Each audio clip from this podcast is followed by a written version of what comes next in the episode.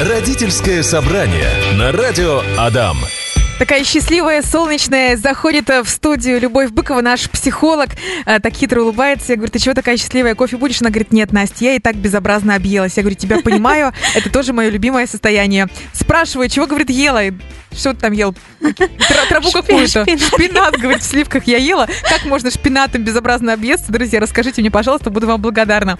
Любовь Быкова, наш психолог, гештальтерапевт. Да. Всем привет. А, вот такие, а, по крайней мере, я сытая и довольная. Будем рассуждать сегодня про любовь. Ага, в такую погоду хочется поговорить про что-то да, теплое. Да, Итак, будем разговаривать про любовь, друзья. Когда она была у вас, вот вы прям поняли, что все, люблю, не могу. И это первый и последний Вася в вашей жизни, или Машка, когда это было в садике, в первом классе или в третьем классе, страдали, не страдали, что говорили родители, что вы говорите вашим детям. В общем, ребенок влюбился.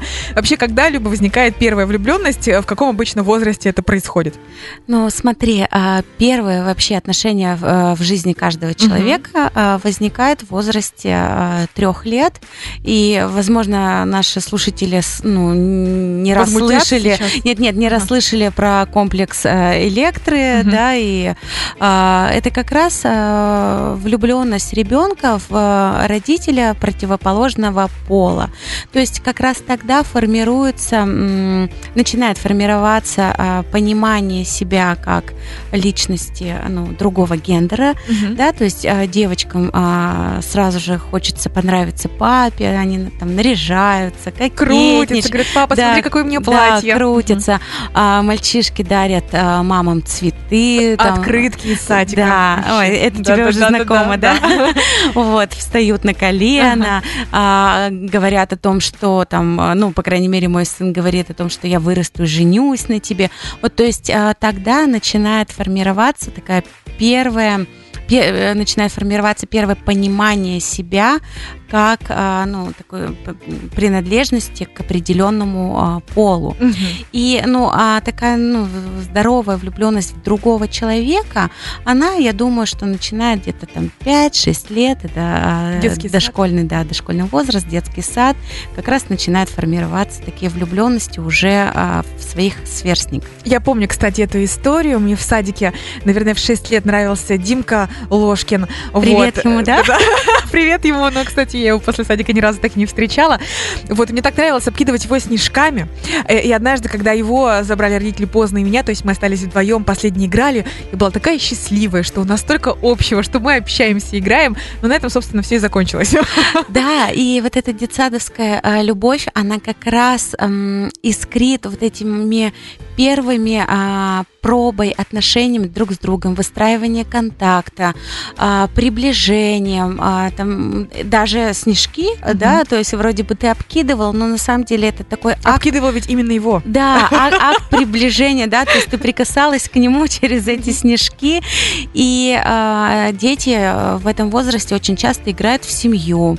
А, у меня был а, в садике мальчик а, Алёша, вот, и мы играли в семью, да, он был папой, я была мамой, и мы как-то вот э, ну, все воспроизводили вот эти действия. Бывают ли переживания в этом возрасте? Вот я не помню, просто ушла из садика и ушла и, и забыла.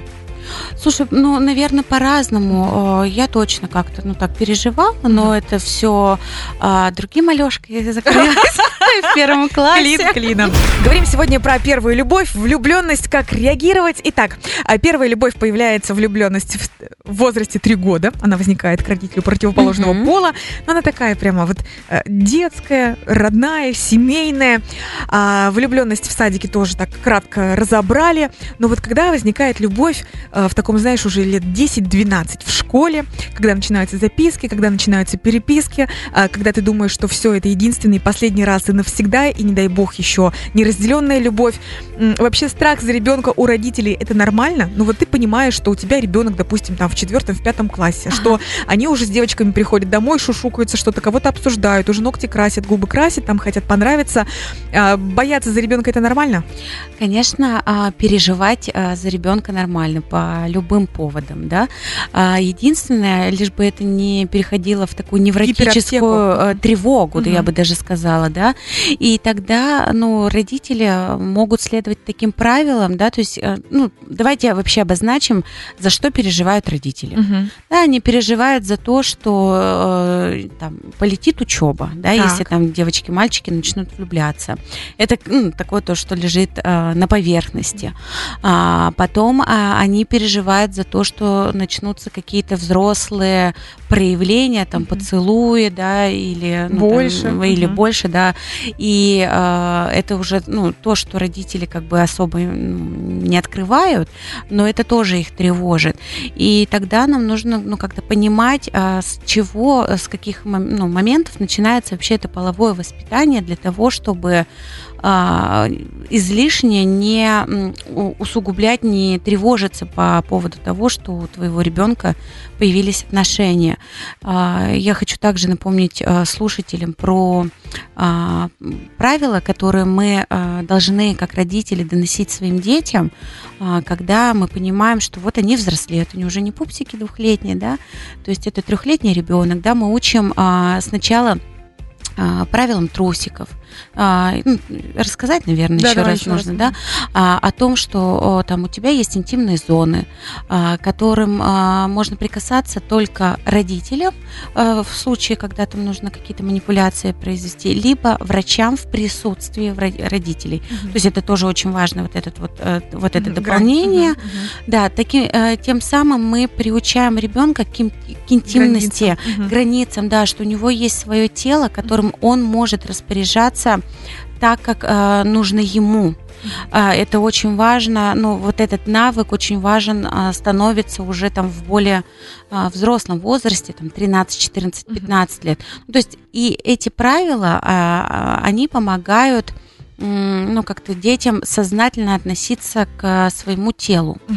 А, второе а, такое правило, но я не знаю, как его на самом деле воплощать в жизнь, потому что а, дети а, чувствуют свою ценность а, через любовь родителей. Вот когда родители любят а, там свою девочку, да, восхищается ей папа, а, там, восхищается ей мама, тогда она чувствует свою ценность с рождения, и тогда а, не будет у нее каких-то моментов, когда она а, замещает а, ну, каким-то половым контактом вот эту вот свою ну, ценность. Угу. Разменивается, да, а, в отношениях с мальчиком. И э, очень, ну, то есть вот ты затрагиваешь возраст, да, там 10-12 лет, а надо вообще опускаться еще ниже ну, то есть э, на возраст, там, начиная с трех лет, говорить о том, как ребенок важен, как он нужен, как он любим, как он имеет право а, говорить нет. И тоже бывают случаи, когда, ну, ко мне приходят клиенты с а, травмой насилия, когда они м, говорили нет, да, но их не слышали, или они не смогли сказать нет. И это учится, понимаешь, а, в элементарных вещах, когда ребенок говорит, я не хочу кушать суп, и родитель говорит, хорошо, тогда выбери что-то другое, да, ну то есть не обязательно там сразу же давать конфеты, mm-hmm. но давать выбор, возможность ребенку говорить нет и выбирать то, что он хочет, а, вот это закладывает м, ну какое-то отношение и а, ну в том числе и в любовных отношениях а, у ребенка. Где грань между капризностью и выбором? Ты имеешь в виду, ну, вот, то есть, э, допустим, не хочу младшем, да, да, да, в младшем возрасте, а, ну тогда правда нужно. А... Выбор может какой-то ставить. Допустим, у нас есть каша, суп, что будешь? Да, вот так, да. Да, да. То есть, а, если есть принцип такой, что ну как бы полезная еда обязательно угу. должна быть, ну у меня вот такой есть принцип, да, а, в семье, и тогда ребенок выбирает, что он хочет. Это очень хороший пример. Люба, тебе спасибо за то, что рассказываешь и прямо на примерах говоришь, что должен быть выбор, что ребенок должен уметь обозначать свои границы, чего он хочет, чего он не хочет, где можно к нему прикасаться, где нет, чего он хочет, чего не хочет. Это важно. Продолжаем говорить про влюбленность, про первую любовь э, нашу и наших детей.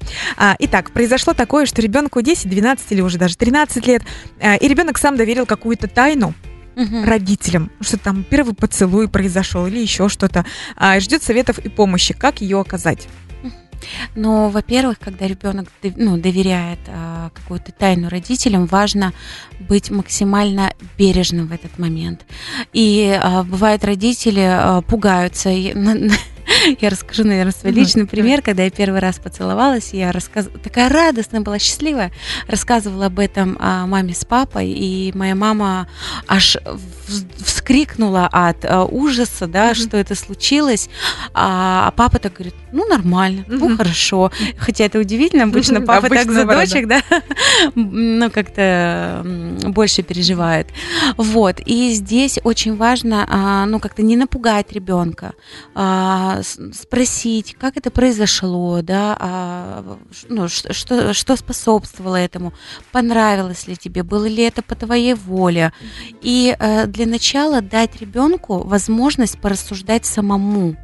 Да, а хотел бы он дальше, ну, так, же продолжать, да, ну, допустим, целоваться, и, а, нравится ему это, или это было слишком рано для него.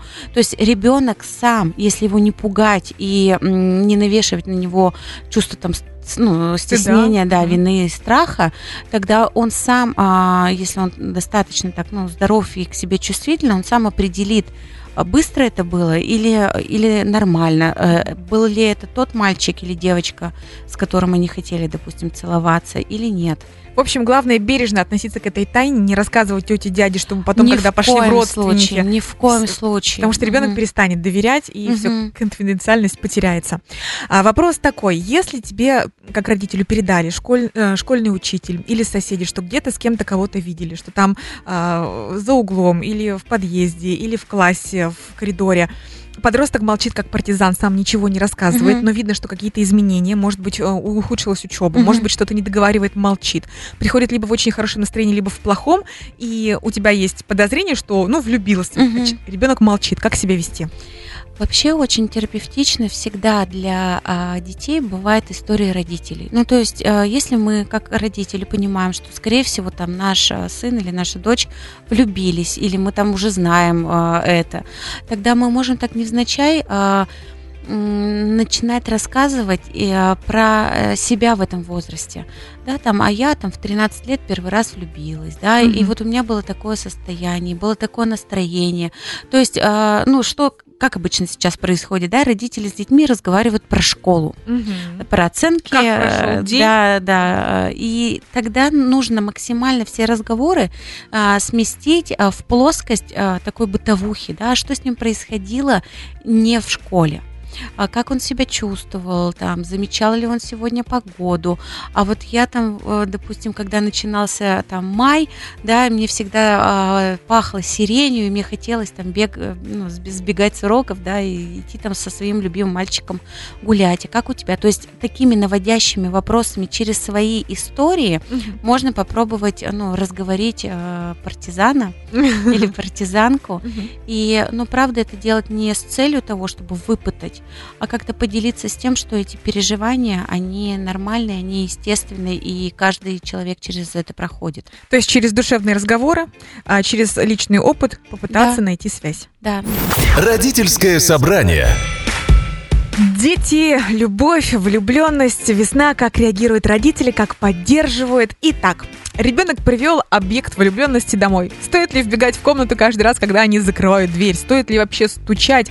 А стоит ли как-то приглашать там покушать, приглашать познакомиться, навязываться? Вообще вот пришел объект влюбленности домой. Либо девушка, либо парень. Как начать знакомство, как поддерживать, как э, какую-то дружбу начать? Или этого не стоит, пока ребята сами не сделают шаг навстречу?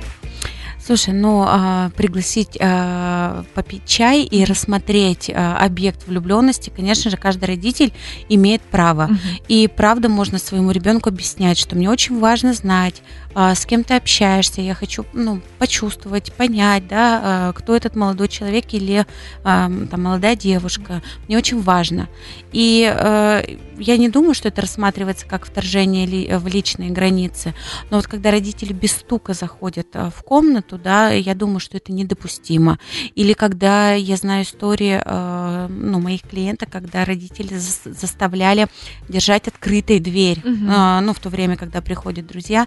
И И э, да, это, возможно, снимает а, вашу тревогу в текущий момент, но это усиливает напряжение в ваших отношениях с ребенком. То есть ребенок перестает вообще доверять. И в следующий раз пойдет не домой, а куда-то. И да, вы он, вообще не он будете пойдет, знать. Он пойдет, пойдет в подъезд, угу. в гости кому-то, да, и тогда родитель вообще не будет в курсе. То есть здесь важно понимать, что мы делаем для того, чтобы сохранить доверенность, да, доверие, либо ее укрепить, либо э, разрушить.